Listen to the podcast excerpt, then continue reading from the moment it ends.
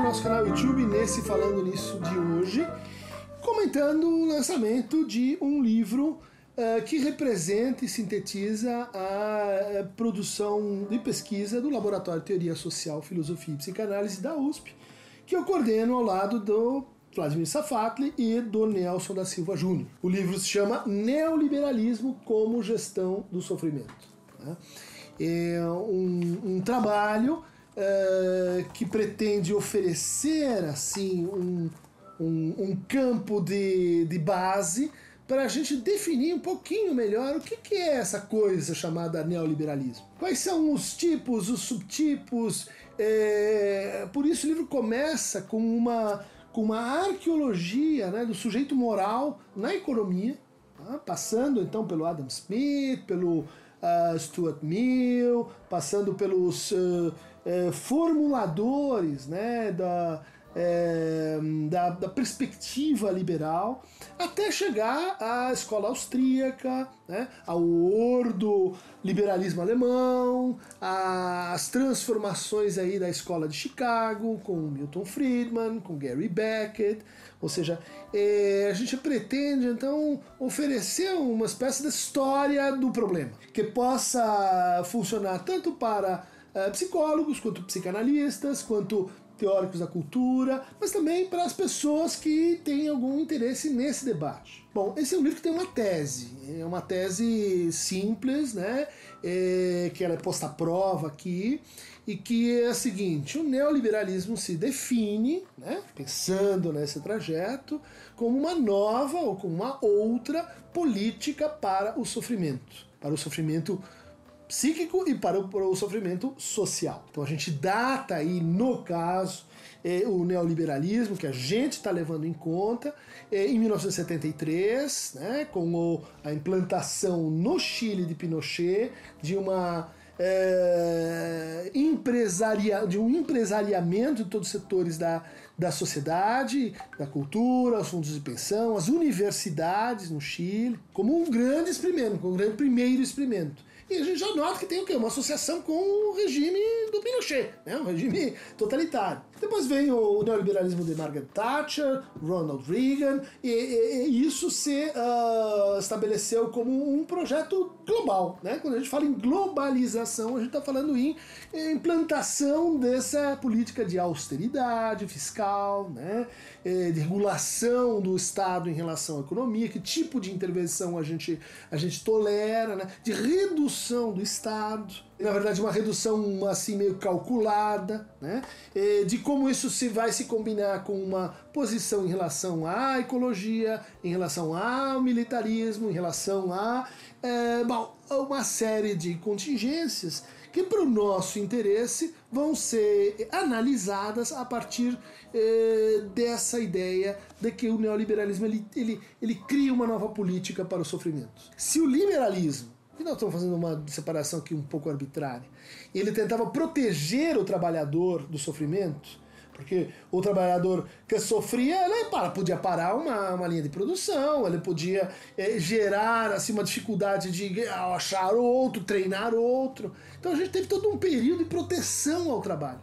E esse período começa a desaparecer flexibilizações, desregulações, até a gente chegar né, nessa forma de trabalho precarizada por, por projeto, uma forma de trabalho sem, sem garantias e sem proteções. E a gente acha ok e legal que seja assim. Bom, o que, que a gente mostra ao final? que todos os processos de gerenciamento, de administração, os livros de marketing, eles estão ensinando as pessoas a produzirem sofrimento no outro dizer, vamos demitir 10% das pessoas dessa empresa, independente do resultado. O que, que isso gera? Paranoia. O que, que isso gera? Medo.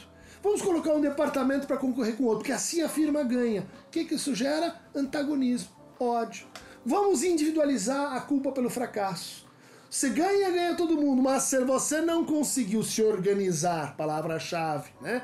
Se você não conseguiu produzir, a, a culpa é inteiramente sua. Né? Então a gente tem o surgimento da depressão incrível. No mesmo momento em que você tem a expansão global do neoliberalismo, aparece a depressão como uma epidemia. Será que tem alguma relação entre as duas coisas? O livro tenta argumentar que sim. Bom, nós passamos aí pela, pelas transformações que a própria psiquiatria sofreu a partir de 1973, justamente, olha só que coincidência, quando Spitzer toma conta do projeto da Associação Psiquiátrica Americana de reformular a diagnóstica, reformular o sentido e a definição de doença mental como um transtorno. E a psicanálise começa a ser expurgada e a gente começa a construir essa nova diagnóstica é, de comorbidades em que, em que as pessoas têm 5, 10 diagnósticos sem, não, sem pensar que isso tudo pode estar organizado a partir de uma causa comum. Né? Exatamente isso que reflete, em termos psíquicos e de sintoma, o funcionamento do neoliberalismo. Então a gente passa pela hipótese depressiva, né, que tenta mostrar essa correlação, a gente passa pelo nascimento né, de um tipo de sofrimento que, que, que é, é, refratário realmente ao neoliberalismo, que é o sofrimento borderline, né, border, olha a questão das fronteiras, né, questão nacional que volta. E uh, a gente passa pela arqueologia do neoliberalismo na psicologia brasileira, né? terminando pela, pela, pela barbárie, quer dizer, terminando pela crise do neoliberalismo a partir de 2008, né? e, e, e os efeitos de, de regressão, uh, de, de, uh, de alteração quase que mórbida né? no neoliberalismo, cujos exemplos são Trump de um lado, Bolsonaro de outro, Erdogan, e, e essa coisa estranha que passa a acontecer com a política quando, enfim, eh, parece ficar claro que a proposta conceitual, né? Propriamente dita do neoliberalismo, ela, ela está fazendo água, ela, ela não está funcionando. Então, gente, recomendo a vocês, convido para esse passeio, né, o neoliberalismo como gestão do sofrimento, é um, uma publicação da editora autêntica lá de Belo Horizonte, agradecendo todos os uh, alunos, doutorandos, mestrandos, iniciações científicas, todo mundo que trabalhou com a gente nesses últimos cinco anos, né? O pessoal do Latesfip do Cerrado, o pessoal do Latesfip do Uruguai, é, Ana Paula Salviati, Maria Rita Kel, todo mundo que durante esses, esses tempos turbulentos, né? É, foram, foram pensando junto com a gente o que está acontecendo, que que a gente perdeu a noção né, do que, que é o sofrimento induzido, do que, que é o sofrimento produzido e que, portanto, a gente pode resistir um pouquinho melhor a ele. E precisamos assim virar essa página. Esse livro é o segundo de uma série, né?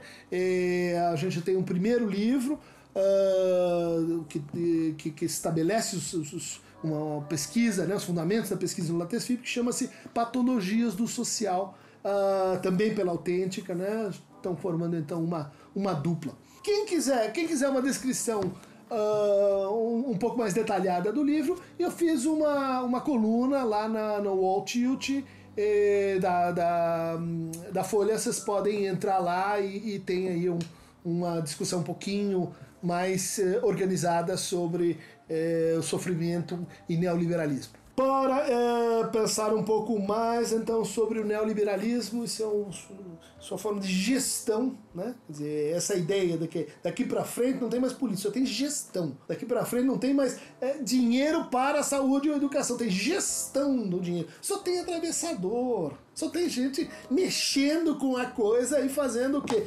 Redução de custos e salários e etc. para que no final todo mundo empobreça um pouquinho mais. Beijinho, beijinho. E assista nosso podcast uh, chamado Falando Daquilo. Né? E eu falando nisso mesmo, né? que é a réplica aqui dos, dos, uh, dos nossos uh, vídeos. Em, apenas em áudio. Ah, os links, os links do livro estão na descrição do canal. Na descrição do canal. E aproveite e se inscreva no canal, faça o sino e, e e aperte um curtir no Quero Tamo Vivo. Se der para compartilhar, abraço, gente!